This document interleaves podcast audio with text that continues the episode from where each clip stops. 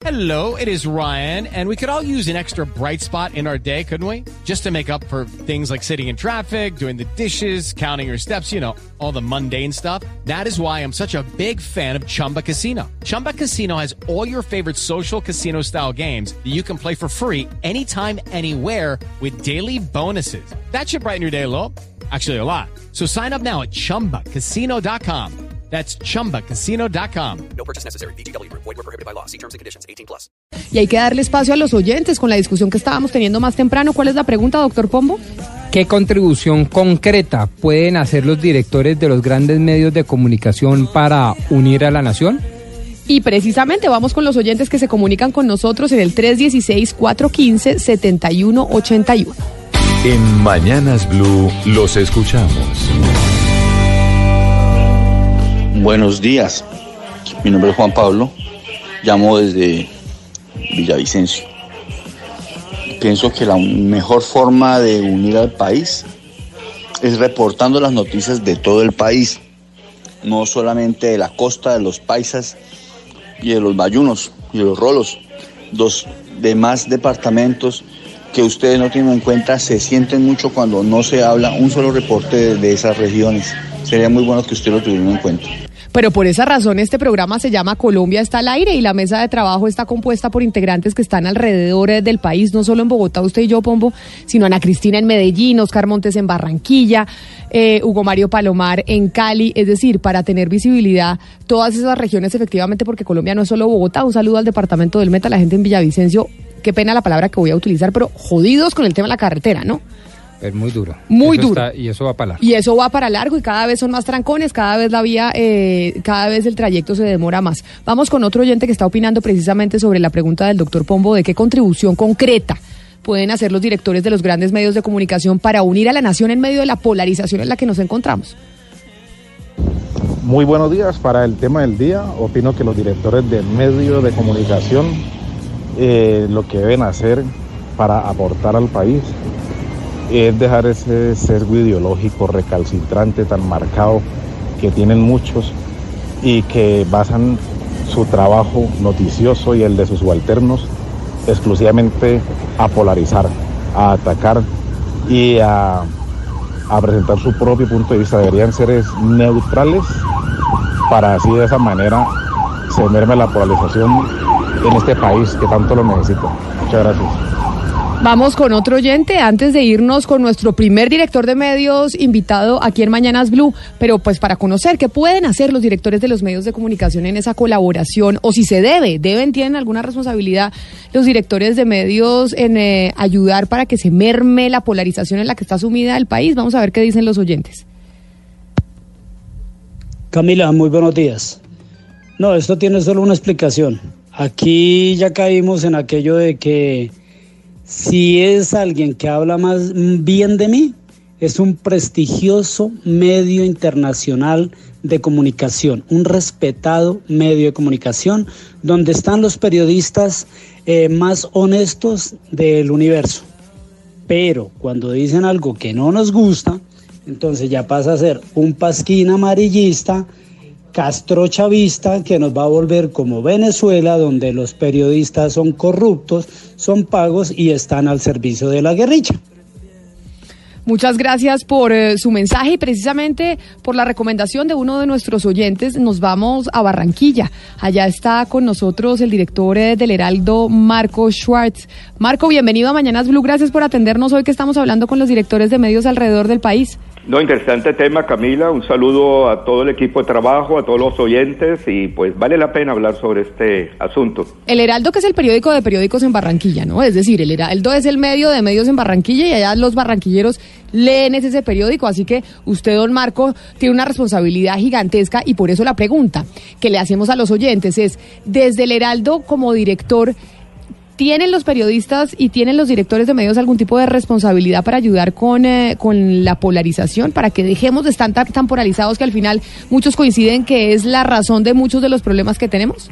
Yo creo que la función de los periodistas es hacer periodismo, no entrar en campañas para acabar con polarización, etcétera. Yo creo que haciendo periodismo eh, con una serie de estándares, cumpliéndolos o esforzándonos por cumplir, porque a veces tal vez podamos eh, cometer algún error y que podamos subsanar, pero yo creo que la función de los periodistas es hacer periodismo, esto que parece tan elemental a veces eh, parece complicado, pero es eh, escribir eh, de una manera equilibrada, de una manera sosegada, con serenidad, con rigor, etcétera. Y se, si se cumplen esos parámetros, yo creo que ya de por sí se está contribuyendo a un país civilizado, no polarizado, y, y es el gran, la gran aportación que podemos hacer.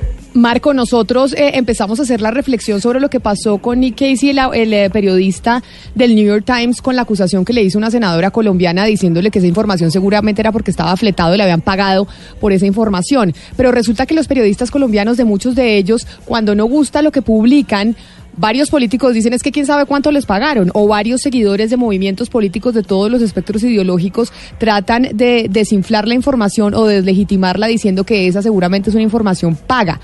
¿Por qué estamos viendo eso hoy? Desde su óptica, ¿por qué esos ataques a, la- los periodistas diciendo que les pagan por publicar algo? Eso eh, me permito decir que ha pasado siempre. Siempre desde no solo el poder central, sino cualquier esfera de poder, cuando ve que alguien hace algo que no le gusta, pues ya tiende a descalificarlo, a borrarlo. Ahora, digamos, estamos sintiendo tal vez más ese impacto porque hay redes sociales con los cuales se multiplica la reacción de los focos de poder. Entonces lo sentimos mucho más activo todo esta, más activa toda esta ofensiva. Esa ofensiva siempre ha existido. Yo recuerdo, yo durante muchos años ejercí el periodismo en Madrid y en Madrid había un periódico, entonces cuando decía algo decían que ese es el eh, polanco-felipista, refiriéndose al diario El País cuando criticaba algo que pues podía perjudicar al partido de derecha.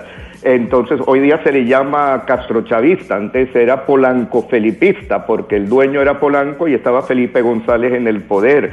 Del mismo modo, desde la izquierda, cada vez que el eh, diario ABC hacía algo, era el diario facha de la derecha, etcétera. Eso ha existido siempre, e incluso antes de las redes.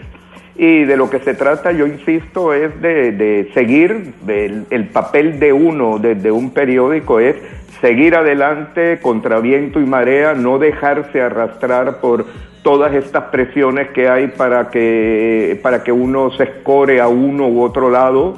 Eh, tal vez editorialmente un periódico tiene el derecho a tomar una posición política, pero editorialmente, y yo creo que incluso editorialmente se pueden decir las cosas, aunque uno tome una posición política o ideológica ante algo, yo creo que se puede hacer con respeto, bien dicho, y, y- y así se contribuye a luchar contra esta Marco. locura en la que parecemos estar. Y las redes sociales tal vez han exacerbado esta situación y le pregunto, por ejemplo, sobre los directores eh, de medios, y es que nos queremos entrar en los directores de medios, que muchas veces en redes sociales esgrimen eh, sus posiciones políticas, incluso también cuando decimos políticos atacando periodistas, también directores de medios en algunos casos, no digo en todos, también atacando a políticos.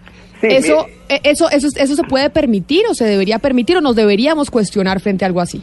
Sí, eh, eso podríamos entrar. Yo prefiero no citar nombres propios ni de colegas, cada uno pues tendrá su posición. Yo lo que creo es que un director de medio debe esforzarse por transmitir una, eh, una posición, si no de neutralidad, sí de contención. Yo creo que mm, casi que nos va en el cargo esa, ese intento de ser unas personas mesuradas, que inviten a un debate sereno. Eh, en el caso del Heraldo, por ejemplo, a mí me ha tocado, eh, me invitaron a dirigir este periódico hace ya seis años y este es un periódico que es bastante transversal en cuanto a nuestros lectores. En los lectores del Heraldo hay gente de todo el espectro ideológico que nos lee y yo eh, no solo estoy obligado a, te- a ser respetuoso con todos, sino que para mí es mi forma de entender el periodismo, de que si voy a defender una posición la hago con respeto para el que piensa lo contrario, etcétera. Eh, y sí, yo he visto de algunos colegas en sus cuentas de Twitter que los veo exacerbados tomando grandes posiciones en favor de uno u otro lado. y Yo creo que eso después eh, creo que puede llegar a afectarles eh, su, digamos, su, eh, el carácter de imparcialidad que después traten de darle a sus informaciones. Yo creo que hay que ser bastante contenidos, sobre todo usted me pregunta del cargo de un director de periódico y yo por lo menos practico este, este, esta fórmula de actuación. No significa que sea la única, no digo que sea la que hay que seguir, es simplemente la que yo sigo. Pues don Marco Schwabs, director eh, del Heraldo en Barranquilla, gracias por haber participado con nosotros en esta discusión que estamos teniendo por cuenta de lo que pasó con el periodista del New York Times y que nos hace pues plantear un análisis y una reflexión de lo que está pasando con los medios de comunicación. Feliz resto de día. Muchísimas gracias, un saludo. Chao Marco, y ahora me voy para el sur del país, Hugo Mario, con el director eh, del periódico El País, el más importante del Valle del Cauca. Pues Camila, porque también aquí en esta región de Colombia algunos periodistas han sentido la estigmatización del ejercicio de la profesión en medio de esta polarización política que vive Colombia. Diego Martínez Lloreda es el director de información del periódico El País y esto nos contó sobre la responsabilidad de los medios en esta polarización. Los medios de comunicación no somos los primeros responsables de la polarización del país. Realmente los responsables son los gobernantes, los políticos, las personas que tienen intereses en el manejo del Estado. Pero es verdad que en muchas ocasiones los medios atizamos esa polarización. Eh, muy pocas veces pensamos en función de tratar de, de, cerrar las diferencias, de aproximar las distancias y la mayoría de las veces nos dedicamos a, a, sí, a atizar esas diferencias y a, a, tratar de sacarle jugo.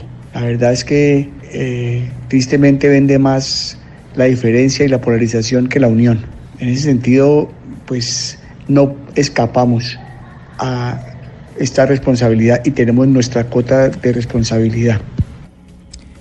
Y también, por supuesto, consultamos a este veterano colega sobre la forma como de, desde el poder se estigmatizan eh, algunos periodistas al ejercicio de la profesión en nuestro país. Esto nos dijo el director del periódico más leído en el suroccidente de Colombia.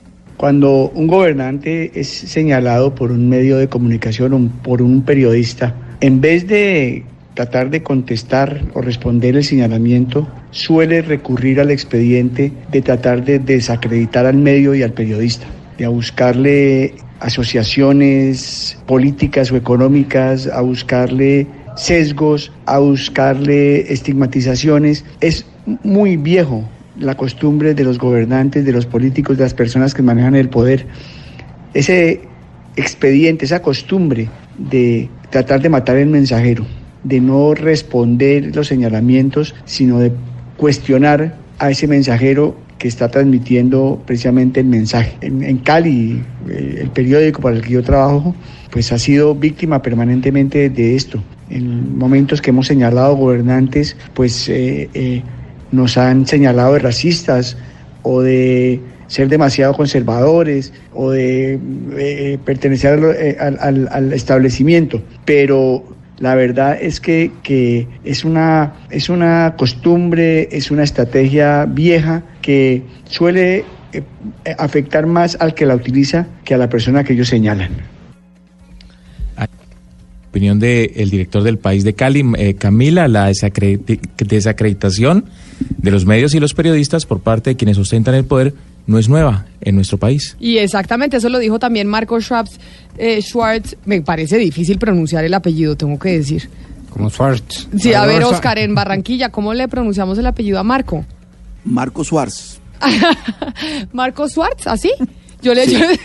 Marco, Marco, no, porque Marcos, no, Marco. Marco, Marco Schwartz. Schwartz, no, o sea, ¿no lo pronunciamos con la S de Schwartz?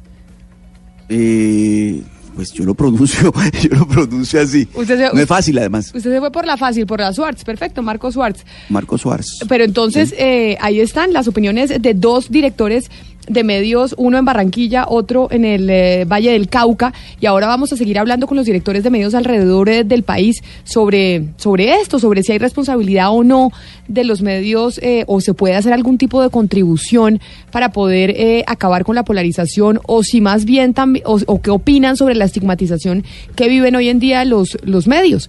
Eso es lo que estamos hablando hoy en Mañanas Blue 316-415-7181 y queremos que ustedes también sean eh, panelistas y que se sumen a la, a la discusión aquí con nosotros. Por lo pronto llegaron las noticias a Medellín, Cali, Barranquilla, Bucaramanga y por supuesto también aquí a Bogotá y la región.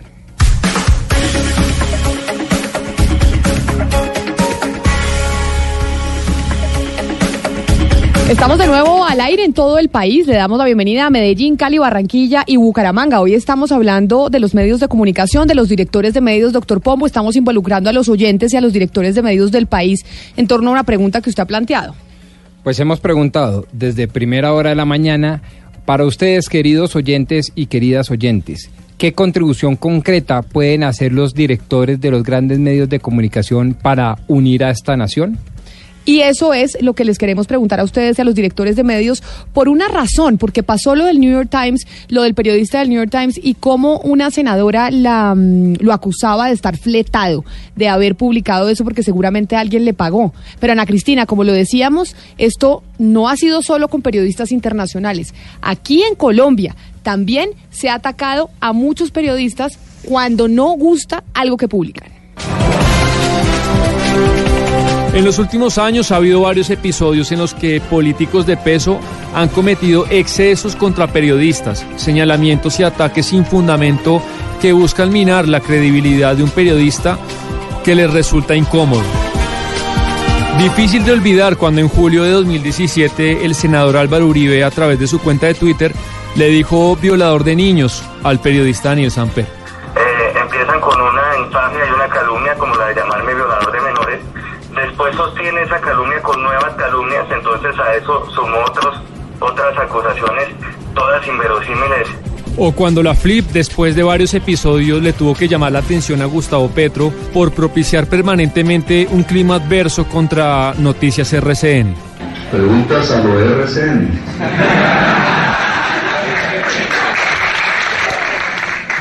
Es el doble respeto porque yo creo que sí tenemos que hacer un esfuerzo, hermano, en que nuestro nivel intelectual no puede ser RCN. O cuando Guillermo Alfonso Jaramillo, alcalde de Ibagué, en septiembre del 2018 realizó afirmaciones hostiles y temerarias contra el diario de esa ciudad, El Nuevo Día, que daban a entender que podía llegar a cerrarlo. La Flip también tuvo que salir a defender al medio. Recordemos también el inverosímil caso de un reportero de Noticias 1 que cubría una noticia del Congreso en junio del 2017 y el subsecretario del Senado Saúl Cruz simuló una agresión y denunció la inexistente golpiza ante la policía. No me van a pegar. Ese señor me está pegando con. con ¿Por qué, hermano? creo, Mire, doctor señor, mire. Saúl. Noticias 1 recogió los videos de seguridad del Capitolio que permitieran documentar aún más el supuesto ataque que denunció el subsecretario Cruz y encontró que fue este quien embistió la cámara de Noticias 1 en dos ocasiones. Y precisamente vamos a hablar con directores de medios eh, de comunicación. Está con nosotros Diana Saray, que es la directora, la directora de Vanguardia Liberal, el periódico más importante en Bucaramanga y en el departamento de Santander, para hablar sobre estos temas, sobre lo que está pasando con los periodistas, pero además si los directores de los medios tienen algún tipo de responsabilidad. Diana, bienvenida a Mañanas Blue, gracias por estar con nosotros. Nila, buenos días. Muchas gracias pues por este espacio de reflexión. Decía el, eh, el doctor Pombo aquí, si, no- o nos preguntaba si los directores de medios tienen algún tipo o pueden hacer algún tipo de contribución para poder eh, mermar un poco la polarización en la que está el país, que al final muchos coinciden en decir que los problemas en los que estamos eh, pues llegan allá, a que esa puede ser la causa. Bueno, yo creo, Camila, que aquí son dos puntos los que se debe analizar. Uno, eh, pues definitivamente se volvió una práctica común entre los líderes eh, y entre los gobernantes eh, atacar a la prensa y atacar a los medios de comunicación poniendo dudas sobre su credibilidad o sobre sus verdaderas intenciones cuando no quieren dar respuestas o cuando se sienten incómodos con la información. Entonces, eh, con la primera pregunta, yo creo que la labor del medio, de los medios, es seguir adelante en su labor de informar y en su labor de ser eh, esos voceros o esos, eh, sí, esos medios que están ahí para darle voz a la ciudad y para poner sobre la mesa los temas de polémica. Pero creo también que es el momento de que los periodistas y sobre todo quienes tenemos a cargo o quienes estamos a la cabeza de los medios de comunicación, hacer una reflexión sobre el papel que hemos jugado nosotros en esta polarización. Desafortunadamente para el ciudadano en común, esa, ese pequeño asterisco que hay abajo donde uno dice mis opiniones son personales y no comprometen al medio en que trabajo, no se entiende por el ciudadano. O sea, el ciudadano entiende hoy que, que lo que diga un, director de un medio está comprometiendo al medio, así como se da todos los días en el trabajo, las opiniones de, de uno personalmente no sean los, de, los del medio. Yo creo que es un momento para que desde las direcciones o desde la cabeza de los medios y de los mismos periodistas también hagamos un llamado a la calma. Los periodistas tenemos que ser conscientes de que todas las afirmaciones que nosotros hagamos tienen un impacto y tienen una implicación grande en la opinión pública.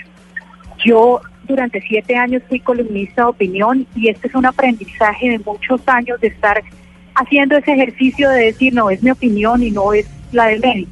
Pero al final, hacia la opinión pública es la opinión, es, es imposible diferenciar la opinión personal de la del medio. El lector o el ciudadano lo entiende como la opinión del medio y no cree, aunque así es en la realidad, que muchas veces esa opinión diste de la del medio, porque es una realidad, pero el periodista, eh, perdón, el ciudadano no lo entiende así y siente que en el momento en que pone un periodista su opinión es la opinión del medio y en ese momento se siente defraudado porque siente que el medio no está cumpliendo su, su misión de ser objetivo. Entonces yo creo que también es un es un momento en que los directores de los medios tenemos que ser conscientes de el impacto que tienen nuestras opiniones en, en el ambiente del país. Y sí, desafortunadamente creo que, que tenemos mucha responsabilidad en este ambiente de polarización que vive hoy el país. Directora Saray, ¿cuál es la responsabilidad del director de un medio y de un medio regional frente a los corresponsales que tienen en el territorio? Es decir, en pequeños pueblos, en los departamentos, que ellos no tienen la protección de estar cerca a los, a los centros de poder. Es decir, se emite una opinión desde el periódico, pero finalmente el que está en un pueblo, el, el corresponsal, digamos, de, de un pueblo alejado, pues no tiene ningún tipo de protección. Eso es cierto y así es. Y cuando yo miraba las falsas acusaciones de la senadora Cabal que decía eh, pues que el periodista del New York Times había por estar con al lado de los de los miembros de la FARC entonces era parte de los miembros de la FARC yo me preguntaba pues cómo pretenderá entonces la senadora que se haga eh, eh, periodismo y que se entre a esos lugares lejanos y a esos eh, pues a esos momentos o, o lugares críticos es que no es que yo mande un mail y le pida pues al grupo ilegal que me reciba y yo voy a mi carro y es no. Esa es la manera de hacer periodismo y eso es lo difícil de esto, que los periodistas están poniendo su vida en peligro por entrar a esos lugares pesados, a esos lugares lejanos, a esos lugares donde se está dando el conflicto. Y, y tienen que entrar ahí y tienen que entrar de esa manera porque ¿cómo más lo hacen? Y al estar señalando a estos periodistas que están haciendo su trabajo de ser parte de eh, grupos ilegales, o en este caso como hizo la senadora de, ser vocero de las FARC, como lo señaló, pues está poniendo una lápida sobre los periodistas y está eh, creando un, le está dando la palabra que se me viene a la cabeza es una puñalada al oficio de periodismo. Eso también es no entender cómo se hace periodismo y sobre todo en las regiones y sobre todo en las en las regiones apartadas. Yo tengo que decir que el periodismo en las regiones se hace con total desprotección, que cuando los periodistas regionales son amenazados no se dan los mismos tiempos de respuesta ni las mismas medidas de seguridad cuando se hacen desde otros medios más grandes o desde medios nacionales. Y, y que a esto se unan los señalamientos de los líderes políticos o de las personas que tienen a cargo el liderazgo del país, pues es profundamente grave para la prensa y para la libertad de prensa. Es Diana Saray, directora de Vanguardia Liberal, como les decíamos, el periódico más importante del departamento de Santander. Diana, mil gracias por habernos atendido, de haber respondido a estas inquietudes que nos planteábamos nosotros aquí a propósito de lo que sucedió con el periodista del New York Times y la declaración eh, de la senadora María Fernanda Cabal. Feliz resto de día. Muchas gracias, Camila, a ustedes, señora. Y nos acompaña también el director del periódico El Espectador, Fidel Cano.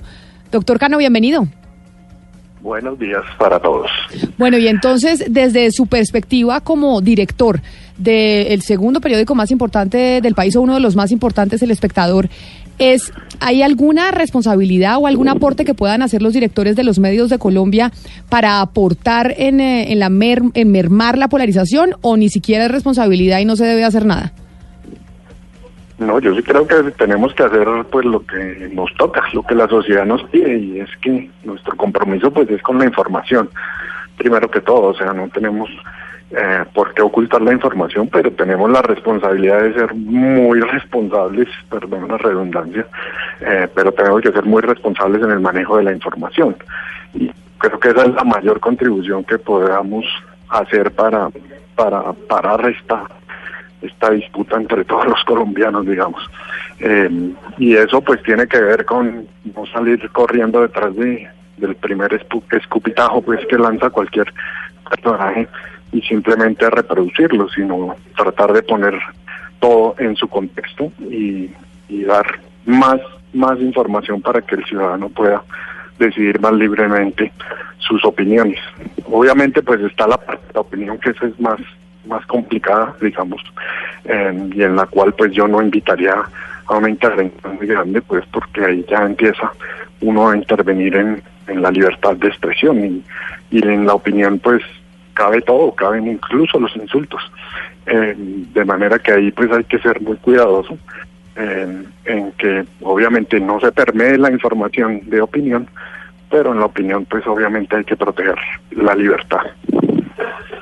Don Fidel, eh, se habla mucho de lo que deben hacer los directores y lo que debemos hacer todos los periodistas eh, para bajarle a la polarización en el país. No obstante, hay algo que es darle voz, el pluralismo, la multiplicidad, darle voz a todo el mundo, el pluralismo. Entonces, uno dice, hay personajes que son están en el centro del debate en el país y son personajes que son incendiarios. Siempre están buscando incendiar al país. Entonces, en nombre de ese pluralismo, ¿Qué se hace con ese tipo de personajes? ¿Se les sigue abriendo micrófono o cómo hacer, cómo abordar este tipo de personajes que buscan eh, generar crisis y visibilidad eh, a través de declaraciones incendiarias? Sí, pues como te tenemos que hacer nuestro trabajo mucho más a fondo de poder poner cada una de esas de esos de esos botafuegos que lanzan, eh, ponerlo en su en su real lugar y con los contextos eh, necesarios. Tampoco se trata de ocultar voces porque pues ahí estaríamos no estaríamos cumpliendo con nuestra labor.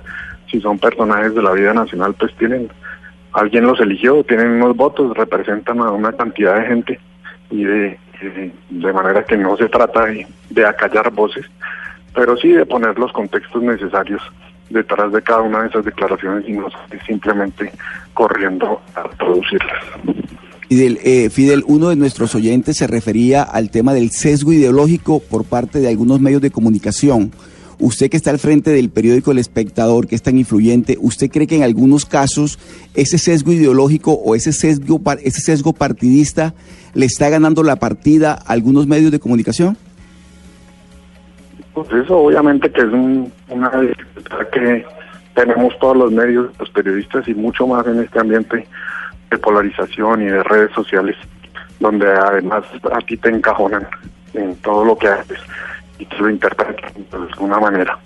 Siempre que haces periodismo, de nuevo mi llamado pues, parece muy simple, pero es ese, o sea, no dejar permear la información del rigor periodístico. Eh, y obviamente pues cada medio tiene un punto de vista y tiene unas ideas que le interesan más o menos. eh, y a mí eso no me parece que esté mal.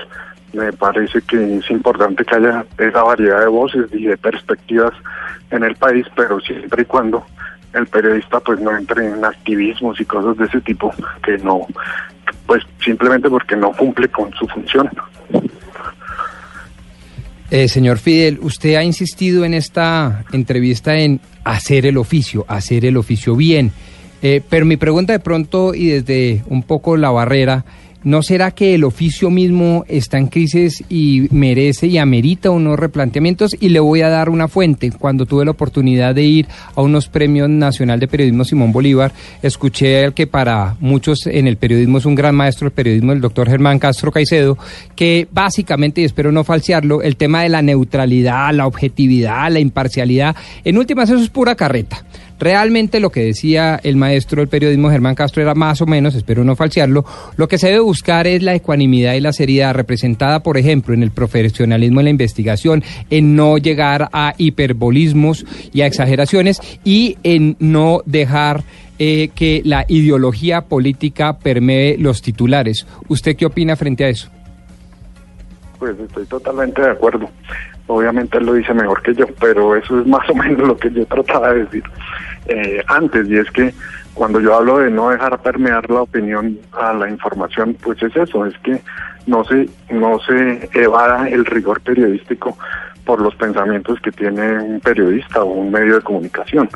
Eh, y eso es, me parece, oír eh, lo que está diciendo Germán Castro, y es que eh, obviamente que hay puntos de vista, obviamente que uno pone énfasis en, sus, en, en ciertos temas, eh, son ciertas fuentes, pero siempre y cuando si usted cumple con el rigor periodístico de ser riguroso en la información, en no estar manipulando la información hacia un lado o hacia eh, pues está cumpliendo con su papel. Y habrá otros que, que miren otros temas y que lo miren desde otro punto de vista, pero si todos hiciéramos el trabajo con rigor, pues la gente simplemente tendría más elementos para, para poder decidir y para poder formarse una mejor opinión.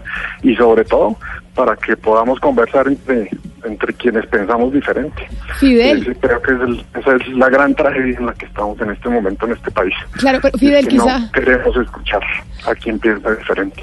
Quizá una última pregunta, porque hablábamos con otros directores de medios y hacían una reflexión sobre la opinión. Usted dice la opinión es una cosa distinta, pero deben eh, ser cautelosos los directores de los medios a la hora de opinar, por ejemplo, en las redes sociales, cuando hacen un ataque explícito a un eh, político de cualquier eh, tendencia. O no, o, eh, también se le debe permitir al director eh, del medio pues opinar lo que quiera, porque finalmente la cuenta de Twitter es personal, o, o cómo lo ve usted. Pero sí creo que uno se juega su, su credibilidad en cada cosa que dice, en donde lo diga, sea en sus redes propias o en, donde lo diga. De manera que yo pues no soy amigo de entrar en ese tipo de peleas en el debate público. Yo creo eso debe ser garantía para los lectores del espectador, pero pues no voy a juzgar a quienes tengan otra otra posición, pero la mía personal sí es que yo no tengo por qué entrar en esos debates, yo hablo con el periodismo del espectador. Pues doctor Fidel Cano, periodista y director del periódico El Espectador, muchas gracias por haber participado con nosotros hoy acá hablando de esta reflexión después de lo que pasó con el, eh, con el periodista del New York Times. Bueno, a ustedes muchas gracias. Feliz resto de tarde y también nos acompaña Juan Roberto Vargas, eh, director de Noticias Caracol, para seguir hablando de esas reflexiones con los directores de medios alrededor eh, del país. Juan Roberto, bienvenido. Camila, un gusto saludarla a usted y a todos los oyentes a esta hora, los que nos escuchan. Mire, usted como el director del noticiero más visto del país, ¿usted cree, y le, tran- le transmito la pregunta del, del doctor Pombo, si los directores de medios tienen algún tipo de responsabilidad o pueden hacer algún tipo de contribución para ayudar a acabar con la polarización o por lo menos a mermarla un poco con la polarización que está viviendo el país hoy? Pues mire Camila, esa es una reflexión que eh, de la cual usted es testigo. Todos los días tenemos, en, digamos, en la mesa de redacción, en la mesa editorial de Noticias Caracol, y es eh, cómo hacemos periodismo, pero a la vez también el ese hacer periodismo no debe reñir con un principio fundamental que es mantener la democracia. A veces también mantener la democracia es contar las cosas tal y como son. Y yo creo, y algo recogiendo lo que decía Fidel hace algún instante, la máxima y la función del periodismo es hacer periodismo. Y el hacer periodismo implica contar las cosas con rigor, con eh, juicio, con no solamente, yo, yo hablo de una palabra que, que la, la el ot- el otro día a propósito de la misma reflexión Camila, y es la curaduría. Cuando yo hablo de curaduría que se aplica para efectos de arte, para efectos de, otras disciplinas, Cuando yo la aplico en el campo periodístico, hablo que, es decir, la gran responsabilidad que tenemos los medios es verificar exactamente todo lo que hoy llega. Cuando digo todo lo que llega es desde una declaración estridente de un dirigente político hasta un rumor malintencionado o una filtración de un documento. Uno creo que debe hacer esa curaduría, repito, para hacer un periodismo riguroso, no para cuestionar por qué X o Y sector o protagonista de la vida política nacional eh, filtra un documento, dice una cosa altisonante en un momento exacto para distraer qué. Pero esas reflexiones nos deben servir es para mostrarle a la gente las cosas tal cual y como son, no para hacer a veces cajas de resonancia de personajes de la vida nacional que muchas veces utilizan o quieren utilizar o quieren recurrir a los medios por una frase que siempre hemos dicho muy manida, como idiotas útiles de sus intereses políticos. Y eso incluye políticos, funcionarios, mandos militares, mandos de la policía, eh, figuras que encuentran en los medios ese trampolín para sus fines. Yo creo que la gran reflexión es que no solo los medios, sino los periodistas debemos tener un rigor muy, muy grande a la hora de ver cómo publicamos esas informaciones y creo que esa es la mejor manera de uno contribuir a no a que no a no exacerbar esa polarización en la que estamos hoy. Eh, director, eh, Caracol Televisión tiene eh, corresponsales en muchas partes del país y pues a veces personas que viven en pueblos pequeños, periodistas que viven en pueblos pequeños y que no tienen pues cercanía a los centros de poder y están desprotegidos. ¿Cuál debe ser, de acuerdo con, con su visión, la posición del director de los medios para también tener, es decir, rodear o cuidar también la vida de estos corresponsales que tienen en distintas partes del país? Eh, esa es una muy buena pregunta porque es que realmente uno aquí desde Bogotá puede pontificar eh, sobre, sobre la valentía, sobre la firmeza, sobre el rigor. Pero una cosa es aquí, uno en Bogotá, en un búnker, en el edificio de Caracol Televisión, o del Espectador, o del Tiempo, o de cualquier otro medio aquí en la capital, o incluso en Medellín, Cali o Barranquilla. Y otra cosa es un periodista, por ejemplo, en Chocó, o en Arauca, en el Catatumbo, o en el sur del país. Eh, el corresponsal, por ejemplo, nuestro, el Catatumbo, hace un mes y medio, le leen y se lo llevó y lo tuvo un día entero. Le quitó el equipo, le quitó todo, y, es esa manera burda y, torpe de quienes están en las regiones, empezando por los grupos armados, de pretender que van a callar a los medios. Yo personalmente creo que la mejor manera es uno acompañarlos periodísticamente. Claro, exigirle al Estado que los proteja, porque eso es fundamental, porque es que un pilar de la democracia es proteger a quien informa. Pero el otro pilar es que uno como cabeza de un medio los acompañe. Yo hablo por mí, eh, eh, y pues Camila lo sabe, la forma como trabajamos en noticias. Yo personalmente, yo voy a las regiones.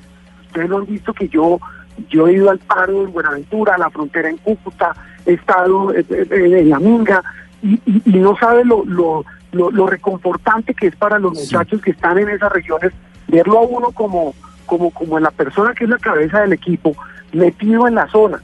Inclusive a quienes son sus contradictores también los desconcierta, porque saben que el compromiso es máximo. Y si yo no estoy, va una Camila, va una Vanessa, va un Jorge Alfredo, va un Juan Diego Alvira, van los reporteros de Bogotá, porque precisamente esa es la manera de acompañar a quienes en las regiones muchas veces quedan desprotegidos frente a todo tipo de actores y personas que pueden atentar contra, contra su trabajo. Juan Roberto, eh, Juan Roberto, usted hoy es director de, pues, de, Caracol Televisión, de- del noticiero de televisión, pero ha sido reportero, ha sido reportero toda la vida. Eh, Juan Roberto, yo creo que la degradación a la que se está llegando es que en su época de reportero, o en la época en que todos nosotros hemos hecho reportería, nadie nos calificaba de guerrilleros por haber entrevistado a un jefe guerrillero. Nadie se atrevía a decir que Oscar Montes, por ejemplo, era paramilitar porque había entrevistado a Castaño, o entrevistó, o era guerrillero porque entrevistó a Cano. Se entendía desde el discurso político que hacía parte del oficio de uno como periodista, como reportero. Hoy en día ese respeto, esa, se degradó tanto la, la- la- la polarización en la que nos encontramos que una persona que hace una entrevista hoy en día inmediatamente se le señala de o ser guerrillero o ser o ser paramilitar. ¿Cómo, cómo- qué lectura hace usted ahora desde la dirección de Caracol Televisión de, este, de, esto, de esto que ha ocurrido? Mire, Oscar, ese es un fenómeno que pues, yo, bueno, usted y yo que hemos, que hemos tropeleado este país tantos años, pero sabe que creo, antes también pasaba. El problema es que ahora eso lo exacerban las redes sociales. Ese es el gran problema, porque pues muchas veces, eh, alguna vez yo estuve entrevistando a Carlos Castaño y al otro día eh, mucha gente enviaba mensajes al noticiero que yo era paramilitar. A los ocho días estábamos en el Caguán entrevistando a los jefes de la FARC y era eh, de, de un jefe de frente, eh, era un portavoz de la guerrilla. Digamos que e- eso, eso a mi modo de ver no es tan nuevo. Lo que sí es nuevo es que se vuelve viral a través de las redes sociales. Yo no quiero entrar tampoco en una defensa ultranza mm, ni del gremio ni de todos los periodistas. Yo lo que sí soy es un defensor a ultranza del periodismo honesto y el periodismo que muestra, el periodismo que pone las cosas sobre el tapete. Evidentemente que a mucha gente no le gusta que se muestren esas cosas y es cuando ponen las etiquetas, ponen los remoquetes y es cuando surgen esos estereotipos.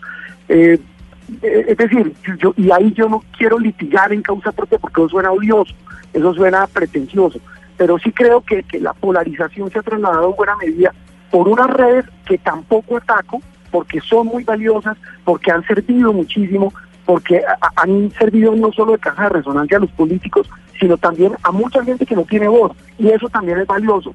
Nosotros, por ejemplo, en noticiero, las redes sociales para nosotros son fundamentales para escuchar a la gente. Que hay gente que no le gusta lo que hacemos, seguramente muchísima. Que hay gente que también nos respalda, también. Y mucha gente que nos insulta, que nos hace observaciones, pero también que nos aporta. Y eso me parece que, que es la forma un poco de ver el vaso, el vaso medio a la hora de hablar de esta relación muchas veces tormentosa de los medios tradicionales con las redes sociales y las nuevas tecnologías. Y esa quizá, Juan Roberto, sería mi última pregunta que se la he hecho también a sus colegas directores de medios. Y es, eh, ¿deben los directores de medios eh, limitarse a la hora de ponerse a opinar en las, en las redes sociales o deben tener la libertad también eh, de hacerlo? Mire, Camila, eh, eh, quien dirige un medio se supone que es lo que hoy comúnmente llaman un líder de opinión, una persona que genera opinión. Pero usted le está preguntando a Juan Roberto Vargas, mi opinión muy personal es que uno como director de un medio no debe hacer eso. Hablo por mí y pues usted lo ha visto, yo no lo hago. Yo personalmente no lo hago de, por ejemplo, atacar o criticar o dar mi punto de vista en mis redes sociales sobre X o Y personaje o X o Y situación de la vida nacional. Me parece que ese no es nuestro papel, pero eso es lo que yo pienso. Tal vez ahí acojo lo que dijo Fidel hace un rato, que pues respeto profundamente a los que lo hacen y eso es, eh, digamos, del fuero de cada quien. Pero yo creo que uno no debe hacer eso porque ahí es donde uno ya entra a ser parte de la confrontación. Y ahí se puede confundir por una razón. Yo, usted lo sabe, yo aplico un muy estricto manual de funciones con el equipo mío Noticias Caracol y es que ese cuento es manido. Esa es una disculpa, perdónenme la expresión, tonta, de que dicen de que lo que yo opino en mis redes sociales, en mis cuentas, en mis redes sociales, no refleja lo que piensa el medio para el que trabajo. Pero es que a usted lo relacionan de manera ineludible con el medio en que trabaja. O sea, usted es fulano de tal, de tal medio. Veíamos hace poco una reflexión que hizo a propósito del tema el New York Times sobre el manejo de redes de sus periodistas. Y decían, es que un reportero nuestro o un colaborador nuestro, y mucho menos un directivo nuestro, puede estar dedicado a hacer opiniones personales en sus cuentas en redes sociales, porque ineludiblemente todo conduce a que eso es lo que piensa el New York Times. En el caso nuestro, Noticias Caracol, aplicamos eso. A veces hay gente que se les, se le chispotea, se le salta el automático. Yo repito, eso es respetable, pero en el caso mío, como director, yo pienso que no. Pues eh, Juan Roberto Vargas, director de Noticias Caracol, muchas gracias por, por habernos acompañado, por habernos acompañado a hacer esta reflexión sobre los periodistas, sobre los medios de comunicación. Feliz resto de tarde. Feliz resto de tarde, Camila, y nos vemos más tardecito. Claro que sí, 12 del día, 34 minutos. Y esto no pasa solo en Colombia. Vamos a hacer un recorrido sobre cómo también se sienten atacados eh, periodistas alrededor del mundo. Con la aparición de las redes sociales y el fortalecimiento de la figura del periodista estrella, algunos políticos en el mundo han entendido hábilmente que acusar y desprestigiar a un periodista puede ser una noticia que tapa otra más grave. Si ustedes creen que en Colombia a veces se pasan los límites, en otros países el nivel de tensión es mucho mayor. En España, la pelea entre Pablo Iglesias, líder socialista del partido Podemos, y Eduardo Inda, director de OC Diario, ha llegado a los tribunales por acusaciones muy, muy graves. Que roba, que encarcela a los opositores políticos, a la gente que no piensa como ellos, te ha dado a ti 3,7 millones de euros. Y por cierto, dilo, yo ya yo he sido muy clarito, los etarras son unos asesinos.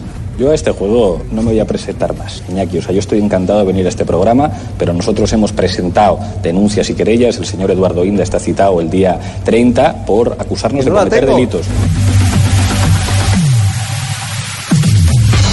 En Estados Unidos quedará para siempre en la hemeroteca ese día en el que Donald Trump le dijo rudo, persona terrible y mal trabajador a un reportero de CNN que en rueda de prensa le preguntó por la investigación de la presunta interferencia de Rusia en las elecciones presidenciales. I'm not concerned about anything with You the may have Russian investigation because it's a hoax. Are you- That's enough. Put down the mic. Mr. President, are you worried about indictments coming down in this investigation? Mr. President. I'll tell you what, CNN should be ashamed of itself having you working for them. You are a rude, terrible person. You shouldn't be working for CNN. Y en Argentina, Cristina Kirchner y un gran grupo de políticos kirchneristas han emprendido una cruzada violenta de desprestigio y ataque severo contra los periodistas que han publicado investigaciones sobre los graves casos de corrupción de los gobiernos kirchneristas con dineros de obra pública. Es decir, un nivel Tampoco de... dije eso. Ahora hay que ser muy hipócrita, ¿no? Porque... ¿Qué me querés se- decir? se- Decímelo a mí, no me voy para allá. ¿Qué me que querés decir? Yo miro a donde quiero. Vos me parece un tipo despreciable y un hipócrita. ¿no? Eso me querés decir. Pero Bueno, si te lo está quiero decir, si te lo digo. Ahora estamos- Pero además de que sos un tipo despreciable y un hipócrita, eh, evidentemente cuando Cristina habla de que hay gente que la odia, bueno, hay gente que la odia. Tu cara expresa un nivel de odio. La cara de este señor, que no sé cómo se llama, expresa un nivel de odio cuando dice ¿Usted cree realmente eso? De sí, de Crin y de Mañeto creo cualquier cosa. Y quizá, Ana Cristina, eh, Pombo, Hugo Mario y Oscar, yo no sé si podríamos decir que una de las grandes conclusiones, ya vamos a seguir hablando con los directores de medios alrededor eh, del país que hemos podido tener, de los directores de medios con los que hemos hablado hoy hasta el momento, es que este ataque y esta deslegitimación de los periodistas diciendo que cuando publicaron información tal vez alguien les pagó o están sesgados, etcétera, etcétera, no es nueva, sino que se ha venido exacerbando con las redes sociales, que esto siempre ha sido así y el periodista ha sido eh, blanco de ataques, sino que se son más visibles estos ataques hoy que, ten- que tenemos las redes sociales a la mano. Sí, si yo Sí, tuviera... claro. Y- además porque porque hay gente, como decía ahorita eh, Juan Roberto Vargas, que tiene el automático, funciona con el automático y le dan retweet a absolutamente todo sin verificar si realmente eh, lo que se está diciendo es verdad. Y eh, el problema de las redes sociales es que precisamente lo que hace es... em, incentiva a toda esa actuación en manada, es decir, no hay ningún eh, proceso de, de verificación o de análisis antes de dar retweet o antes de comentar algo, sino que es eh, impulsa todo eso, es actuar en manada, entonces es muy difícil, son acciones, Camila, que son casi imposibles de parar. Y cuando ya se le daña, mira lo que pasó el fin de semana con María Jimena Duzán, por la columna de ella, activan lo que llaman las bodegas, lo que ya eh, se hace llamar las bodegas, que, son una cantidad de, de personas dedicadas a destruir eh, eh, la reputación de alguien y eso es imparable. Pues vamos Pero a... sí, ¿sabe qué pasa, Ana Cristina? A ver. de- depende, sa- sabe, sabe que depende, sinceramente, depende de la responsabilidad con que se maneje la información, cualquiera que sea. Mire, una vez, en alguna oportunidad entrevisté a Alfonso Cano, que era el tercero de las FARC. Me tocó varios días llegar hasta donde estaba Cano en el campamento en el Cauca. Y yo he tenido toda la vida muy buenas relaciones con las instituciones, con la policía, con el ejército, con todas ellas. Y de regreso, después que publico la entrevista en semana, un general de la República me dijo a mí que por qué yo había cometido semejante acto antipatriótico. Y yo dije, general, yo no tengo por qué decirle a usted dónde, dónde, está, dónde está Cano. Mi trabajo como periodista, como periodista, es buscar la información y el señor Cano, yo necesito que le diga al país qué piensa de esto. Entonces me parece que también en esos casos, y bueno, después la relación se, se restableció, pero el manejo de la, de la información responsable es fundamental en estos casos, porque claro, hoy en día con las redes sociales, como decía Juan Roberto, todo, es, todo se multiplica por 20, pero, pero siempre que se maneje la información con responsabilidad, yo creo que en ese caso se está uno ahorrando el, señal- el señalamiento o la estigmatización. Y a, y a todos nos ha pasado, Oscar, quienes cubrimos proceso de paz en el Caguán entre el gobierno Pastrana y las FARC. Éramos tildados de guerrilleros, quienes cubrieron proceso de paz entre el gobierno Uribe y los, eh, las autodefensas en Ralito eran tildados de paramilitares. Bueno, pero además esto, esto de la radicalización política no solamente afecta a la libertad de prensa en Colombia, en el mundo, en Estados Unidos, que es el país de las libertades. Mire usted lo que ha hecho Trump, cómo ha atacado medios de comunicación, cómo solamente habla a través de Fox y unos canales eh, a los que les eh, da la exclusividad de sus decisiones y declaraciones. O sea, ese es un tema global. Pues mire, vamos a sumar a esta eh, discusión y a este debate que estamos teniendo hoy sobre los periodistas, la estigmatización a los periodistas, la polarización, etcétera, pues a los oyentes, que los queremos también participando con nosotros en el 316-415-7181 para que se sumen a la discusión y al debate. En Mañanas Blue los escuchamos. Buenos días. El principal aporte que le pueden hacer los medios y los periodistas al país para contribuir con el término de la polarización es que se dediquen a informar, a informar ajustados a la verdad y a la credibilidad y a la imparcialidad. Y dejar de ser opinadores, de, dejar de ser opinadores, porque esto lo que convierte es un, son debates y contribuyen más al odio por el adversario. Muchas gracias. A usted muchas gracias por participar con nosotros y vamos con otro oyente a ver qué nos dice sobre este debate. Con todo respeto a la pregunta que están haciendo ustedes, pero mire, yo pienso que los directores de los medios no van a hacer nada para evitar la polarización, sencillamente porque la gran mayoría de los directores de los medios de comunicación son los que les conviene que la polarización esté pues llaman la audiencia y todo eso. Además, pues yo pienso que la mayoría de los directores de los medios van es por el lado político que les conviene y cuando no les conviene pues empiezan a hablar mal de lo que no les conviene, es así de sencillo. Pues es mi humilde opinión, de todas maneras desde acá de Bogotá. Un saludo y es su opinión y aquí la recibimos abiertamente, por supuesto, para que haga parte del debate con nosotros en la mesa. A mí me gustaría, Camila, si usted me lo permite, eh, responder mi propia pregunta. Ah, usted- ser se un poquito de oyente. A ver, sí, usted- a ver, para No, es participar que- en el programa. Es que hice hincapié y de pronto pasó desapercibido, pero me parece interesante, digamos, la contribución concreta, o sea, eh, cuestiones concretas que podían hacer los directores de los grandes medios para evitar esta polarización. Eh, yo, yo me atrevo a decir una, pues no soy naturalmente un director de gran medio demás, pero por ejemplo, cuando un político o una política desacredita a un periodista sin fundamento, o a otro político, o a un empresario, o a un sindicalista, o a un militar, o a un líder de opinión, y eso eh, es objeto de calumnia y llega a los tribunales judiciales, por ejemplo, a través de una tutela, y lo obligan a corregir, yo de director digo, usted quedó sancionado en este medio por un mes por ejemplo, un mes, y no le doy vuelo y desincentivo de esa manera y con cosas muy concretas a esos políticos lengua larga de extrema izquierda, de extrema derecha, que obviamente, como decía ahorita Ana Cristina, van replicando sin mirar, van diciendo sin saber, y eso me parece que con obras concretas nosotros podemos desestimular mucho esa polarización. Mire, me escribe una periodista que nos está escuchando en este momento y me dice lo siguiente, y es que hay muchos periodistas que debemos hablar en redes sociales porque los medios de comunicación en los que trabajamos también se mueven por intereses económicos, políticos o por asuntos personales muy alejados de la verdad. Entonces el periodista dice, oiga, en el medio donde trabajo, pues hay, una, hay, un, hay ciertos intereses en donde yo no puedo decir, porque no, me, no se me permite, entonces uso las redes sociales para poder opinar un poco en, eh, en medio de ese debate de si el periodista pues se puede apartar del medio de comunicación cuando habla a través de Twitter, Facebook, Instagram, etcétera, etcétera. Yo, yo iría más de fondo. Si usted parte del supuesto que en efecto no solo no existe la neutralidad, objetividad e imparcialidad en la raza humana, sino que además ha sido una pura carreta ese cuento que les dicen a los periodistas que ustedes deben ser neutrales, objetivos e imparciales porque es imposible técnicamente, es imposible humanamente serlo, pues uno puede decir, pues si eso es así, entonces yo digo lo que quiera, cuando quiera y por donde quiera. Pero ¿a dónde quedan otros principios que hay que cotejar? Por ejemplo, el del autocontrol, el autocontrol en la expresión verbal, escrita y demás. Hay una responsabilidad al fin y al cabo de los que lideran la opinión pública. Y estamos con... Pero es que- or- de- espéreme, Gomario, le voy a dar la bienvenida porque lo tengo en, eh, en, la, en la línea y ya, y ya si quiere usted sigue comentando porque tenemos a Alejandro Santos, director de la revista Semana, en la línea con nosotros para, para pues sumarse al debate y hablar de esto. Alejandro, bienvenido. Muy buenos días, eh, Camila. Un placer acompañarlos. Mire, y nos parece importante contar con ustedes que son finalmente una la revista más importante de política eh, del país y es ¿tienen ustedes o los directores de medios, usted como director, algún tipo de responsabilidad o algún aporte que pueda hacer para acabar con la polarización en el país o no? ¿O eso no debe ser responsabilidad de los medios ni de los directores?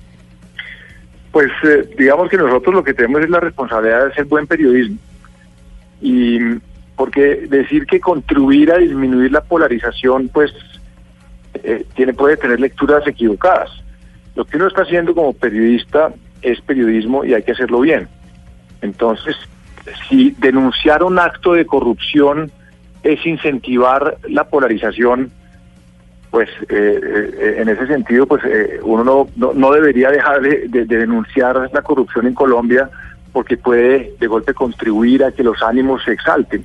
Uno lo que tiene que hacer cuando dirige un medio, cuando es un periodista, es entender cuál es el poder que tiene, cuál es la responsabilidad que tiene y cómo uno, digamos, tiene unos principios fundamentales a la hora de buscar la verdad y a la hora de, darle contexto a la información. Entonces, creo que en ese sentido el, rigor que tenga un periodista, su integridad, su, su minuciosidad, su capacidad de contextualizar esa información son determinantes para que ese medio tenga una buena información. Y eso puede ser desde un análisis hasta una investigación. Entonces, yo creo que eh, los medios juegan un papel fiscalizador importante. Ya no solo, digamos, deben informar el día a día, hoy en día pues todo el mundo se informa de manera instantánea. Yo creo que lo que necesitamos es buena información. Alejandro. Y menos, dime. Pero, por ejemplo, ahora nos llamaba un oyente que estaba participando también con nosotros en medio de la discusión y hablaba del sesgo ideológico de los medios eh, de comunicación y de algunos, pues, de todos básicamente en, eh, en el país. Y es, ¿ese sesgo ideológico en los medios existe o no? ¿O cómo se maneja a la hora de pues de entregar la información porque igual se puede ser eh, sesgado incluso desde el propio titular? Pero es que el tema del, sesgo ideológico me parece que también es eh, una, un, concepto bastante ambiguo, porque digamos que lo, cada medio tiene una visión de la realidad, eh, un editor o un medio impreso que tenga una, una primera página y titule con, con un noticiero está tomando decisiones subjetivas. El más importante una victoria en el Tour de Francia. Entonces son decisiones subjetivas permanentes. Entonces, y lo mismo pasa con el cubrimiento político. Eh, un país que produce tantas noticias políticas y judiciales, pues eh, en, una revista como Semana, coger la portada de Semana es tomar una decisión, una decisión de lo que uno que considera que es importante. Y más allá de eso también, a la hora de titular, a la hora de escribir, pues uno le está imprimiendo una visión ¿no? Una, una, un, cubrimiento que tiene claramente una lectura, pero ese, pero ese cubrimiento tiene que tener buena información y tiene que tener rigor. Entonces ahí hay visiones más liberales, hay visiones más conservadoras, hay visiones más alternativas, hay periodismo más investigativo, hay periodismo más informativo. Entonces yo creo que el tema, el tema es que hay una pluralidad de visiones con buen periodismo. Entonces, y habrá medios más progresistas, habrá medios más conservadores, habrá medios más de centro, habrá medios mucho más alternativos, y, y esa es la democracia.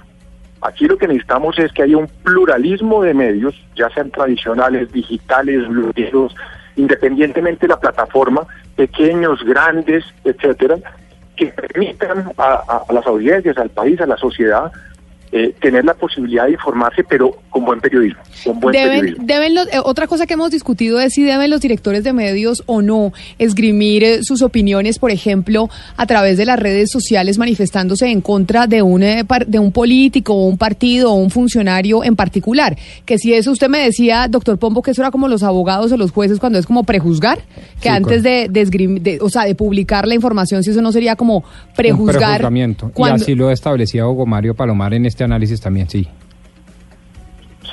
Yo, yo, yo creo que un, director de medio tiene que ser muy cuidadoso a la hora de, emitir su opinión personal en Twitter o, en cualquier tipo de escenario público, porque él está representando un medio, él está representando, digamos que, una cierta institución y sobre todo un equipo periodístico. Entonces, pues obviamente es inevitable, será inevitable que empiecen a mirar un poquito lo que opina un director de un medio de lo que dice el medio. Entonces yo creo que no solo los directores de medios, pero con más responsabilidad, pero también los editores y periodistas que trabajan en un medio tienen que también entender que hacen parte de un cubrimiento, que son protagonistas de un cubrimiento, sobre todo si el medio es relevante, y en eso pues tener mucho cuidado en, en, su, emitir juicios de valor, sobre todo pues digamos que en unos ambientes tan sensibles y polarizados como, como la política colombiana. Pues Alejandro, queríamos llamarlo para que, también usted se sumara a las, a las voces de todos los directores de medios que hemos tenido hoy aquí en el programa, hablando sobre la situación que están viviendo los periodistas y que está viviendo el periodista, el periodismo después de, mm, lo que pasó con el, eh, con el New York Times y el reportero que, pues que una senadora en el país lo acusó de estar fletado por publicar una, una investigación. Muchas gracias también por estar con nosotros. Muchas gracias Camila y lo que siempre pasa en este tipo de episodios es que la primera víctima es la verdad y segundo, el mensajero es el culpable. Así no es. El mensaje Así es, son las 12 del día, 51 minutos. Ahí seguimos sumando voces, doctor Pombo, de los directores de medios en torno a, mm, pues, a la polarización frente a la estigmatización a los, a los periodistas y a si debe o no un director de medio estar opinando en, eh, en redes sociales eh, acerca de los políticos, los funcionarios o de ciertos temas en particular. Y ahí hay divergencia de opiniones. Sí, sí, hemos aprendido. Yo, pues, en lo personal, he aprendido mucho. Ahora, eh, a mí sí me gustaría, obviamente, establecer, y si es que eso es lícito, si es que eso es, es, es dable, establecer una diferencia entre el medio que utiliza espectro electromagnético a través de una licencia o una concesión, o sea, es decir, espacio público, radio y televisión. Radio y televisión, ¿sí? Y el que no. Porque si yo quiero, por ejemplo, en este momento hacer un periódico, una revista y decir lo que quiera, yo creo que el Estado debería permitirlo. Pues sí, porque finalmente no está usando espectro, está usando su plata y su no es espacio público. No es espacio público, pero que la televisión y la radio Pero pregunto, no, no tengo una, una, digamos, una conclusión mucho menos definitiva, pero sí les pregunto a ustedes, inclusive, si ustedes harían esa diferencia. No es lo mismo comportarse en una revista política partidista X o Y que comportarse en un medio que licitó una frecuencia y se la ganó. ¿Sabe, sabe Rodrigo y Camila que me ha parecido toda una novedad eh, a propósito de la polarización política en Colombia esta semana? que ya hay pronunciamientos y, manifestaciones de preocupación por parte de quienes manejan la economía del país. Pues del Banco de la República. Primero el Banco de la República, luego el, el presidente de la, de la ANDI, todos diciendo que esta polarización está afectando el crecimiento de la economía. Es, muy preocupante realmente. Sí, y de hecho hay reunión, hay almuerzo que invitó hoy el Banco de la República a los directores de los periódicos en el país, precisamente, creería uno, para hablar de ese tema. Y es cómo hacer para, porque la polarización ya está incluso llegando a afectar la economía. Y si se afecta la economía, ahí sí podemos estar odiándonos todos, pero ahí todos estamos en el mismo, en el mismo chargo. Exacto. Y si no hay confianza, gana. Pero mire, Nadie gana, pero mire, a propósito de lo que decía el doctor Pombo, mire, eh, doctor Pombo, calumnia es calumnia, injuria es injuria en redes sociales o en periódicos tradicionales usted no puede pasar esa raya en, de, no, pero, desde duda, punto de vista. sin duda, sí, No, no, no, pero creo que el, debate está porque de pronto aquí en algún momento se llegó a hablar ahí, es que el ejemplo de Fox News, que son partidistas y que tienen el derecho de tomar partido y defender a Trump y a, atacar a los demócratas, pues hay una diferencia entre Fox News y utilizar en Colombia el espectro, porque es que Fox News trabaja por cable, en cambio el espectro es de todos los colombianos y usted no puede utilizar el espectro para tener solo una tendencia ideológica y hablarle a un pedazo del país y no a todo, porque es que ese espectro es de todos los colombianos. En eso, en eso estamos de acuerdo, pero Camila, si a mí alguien me llega a decir eh, periodista fletado y no tiene cómo probarlo, esa persona tiene que responder. Ah, claro, que es lo, que, le, están diciendo, que es lo que le dijo el, el, senador al presidente de con la María Fernanda Tal cual. Exactamente, Mire, hay Ahí uno, ahí uno destaca la importancia de, de, la Fundación para la Libertad de Prensa, de la FLIP, porque ellos precisamente lo que hacen es documentar casos como los que usted está citando, que le ha pasado a usted, a mí, a Camila, a todos nos ha pasado, en general a los periodistas.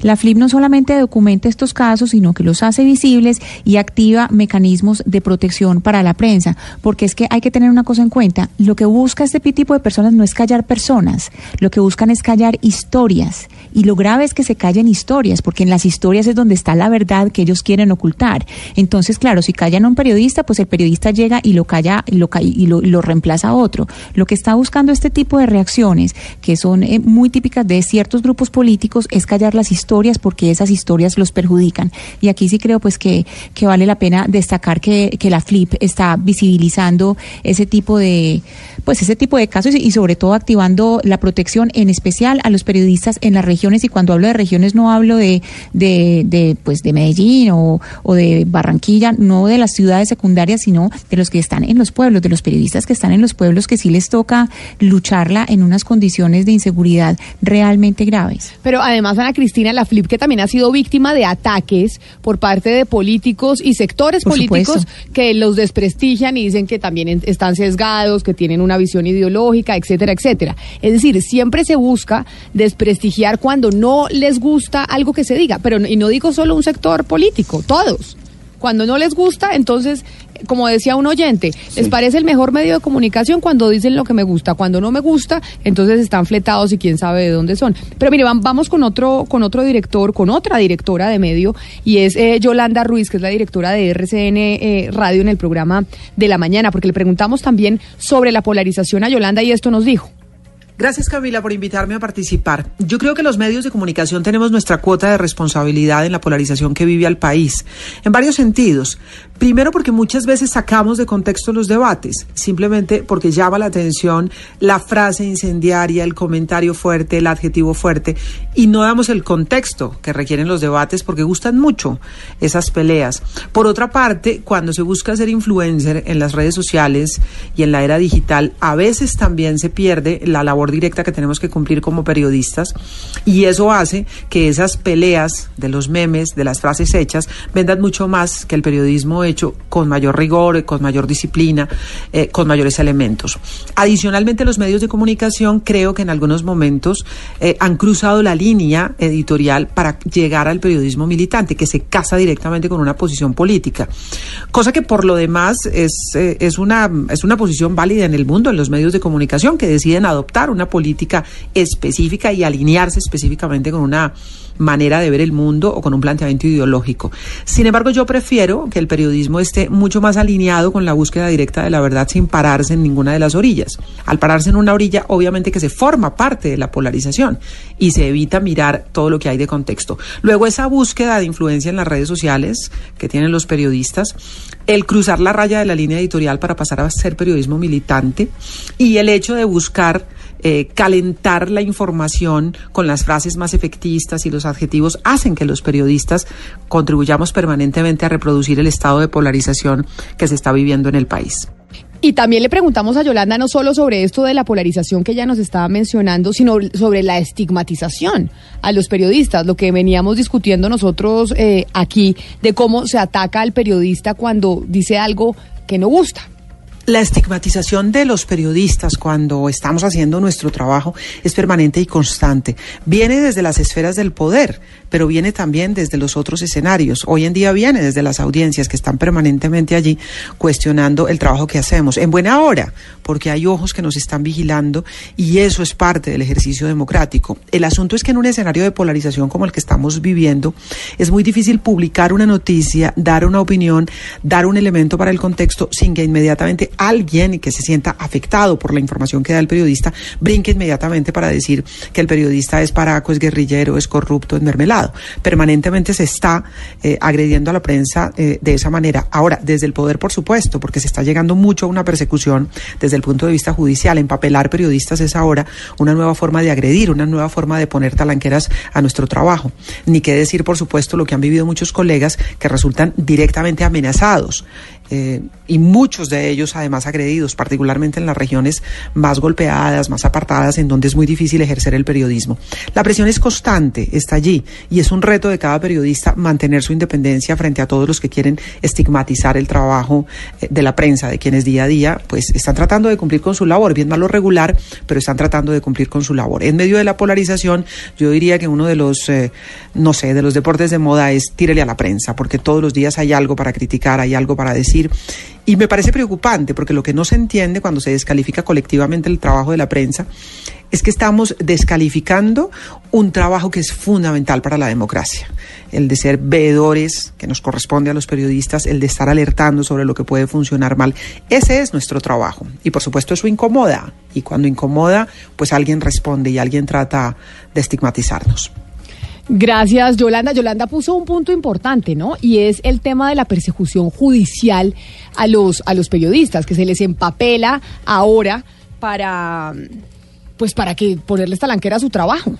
Para censurar para, para las- censurarlos. claro. Que- pero además usted sabía eso en Estados Unidos es eh, ilegal. O sea, usted no puede simplemente empezar a poner y a empapelar y a empapelar y a empapelar eh, periodistas y a ponerles eh, demandas para callarlos, porque en cierta medida puede que usted no vaya a ser exitoso en los tribunales, pero el simple hecho de amedrentarlo con un posible proceso hace que el periodista se calle y diga, uy, yo mejor no hablo de este Claro, tema más. además, porque, además porque Camila, porque eso empapelan". pone en duda, en en duda la credibilidad, porque es que todo eso busca, así, así la demanda no tenga que ver nada con nada real, lo que busca es minar la credibilidad del periodista, que es lo único que tenemos. Uno como periodista no tiene sino credibilidad.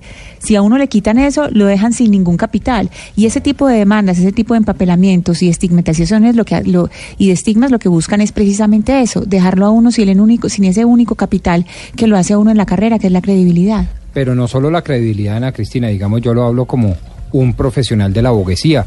Eh, uno busca meterlo a la cárcel. Y, y eso es gravísimo porque un carcelazo asusta a cualquiera y asustar a cualquiera es ya suficientemente grave, pero asustar a un periodista es amordazarlo. Más allá de decir, oiga, me minó no la credibilidad, es, "Jue pucha, si yo sigo en este tema, si yo sigo investigando, si yo sigo indagando, si yo sigo poniéndome como una piedra en el zapato al ejercicio desbordado del poder, por ejemplo, me meten a la cárcel y eso asusta. Entonces uno sí tiene que, como abogado, controlar el ejercicio de la profesión porque obviamente puede amordazar implícitamente un ejercicio El- el tan importante en una democracia como lo es el periodismo. El propósito es silenciarlos, ya sea por la vía judicial o en otros casos los matan, ¿no? Los asesinan. Exactamente, por eso era importante el punto que estaba planteando Yolanda Ruiz en su intervención. Pues ya saben, ese es el tema que estábamos hablando hoy y nos parece muy importante haber contado, diga amigo Mario. No, que a propósito de esto que estamos hablando, es que Federico Ríos, el reportero gráfico que colaboró con, con el periodista del New York Times para el reportaje, también acaba de salir de Colombia por amenazas. Sí, exactamente, exactamente, porque a veces esas amenazas o esos pronunciamientos que hacen las figuras públicas hacia los periodistas o hacia cualquier persona se traduce también en que en el campo puede haber gente que sienta patente de corso por atacarlos. Es que eso es lo que se nos olvida también eh, muchas veces.